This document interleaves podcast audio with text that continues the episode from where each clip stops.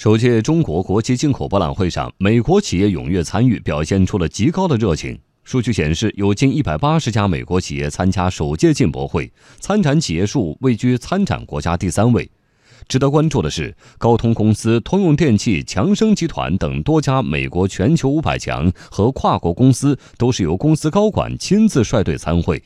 详细情况来听央广记者丁飞、李思墨、杨静、唐奇云的报道。作为最早在中国开展业务的跨国医疗保健企业，美国强生集团为参加进博会做了很多的准备。在医疗展区，企业一次性带来了涉及外科、脊柱、电生理、创伤、关节和运动医学等多个类别的医疗器械，以及新无脊连续视程、人工晶体状等创新产品，其中相当一部分在中国首次亮相。展台上的一台 VR 设备可以让观众体验精神分裂症患者眼中的世界，以呼吁消除偏见和歧视。强生旗下西安杨森制药有限公司总裁安思佳认为，中国市场对强生至关重要。过去几十年，中国为强生提供了巨大的发展机遇，相信未来企业能满足更多新增消费者对优质医疗健康资源的需求。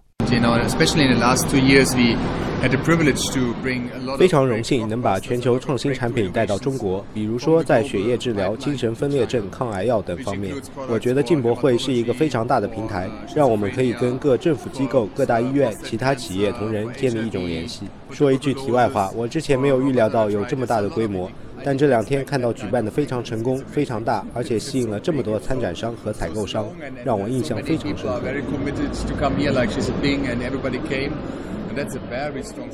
全球食品业巨头美国马氏公共事业部全球副总裁马蒂亚斯·伯宁格说：“如果马氏不能在中国取得成功，接下来的二十年里，它就不会成为一家成功的跨国企业。”此次马氏食品事业部也正式引入中国。美国杜邦公司此次宣布，其着眼新兴汽车市场的 Ahead 项目在中国正式首发，并与蔚来和君盛电子达成合作，共同推进项目在中国市场的落地。杜邦公司后任 CEO 马克多伊尔，我们认为全球化贸易对每一个国家都有利，可以推动进步，共同获益。所以，我们一直致力于减少壁垒，促进商品的全球流通。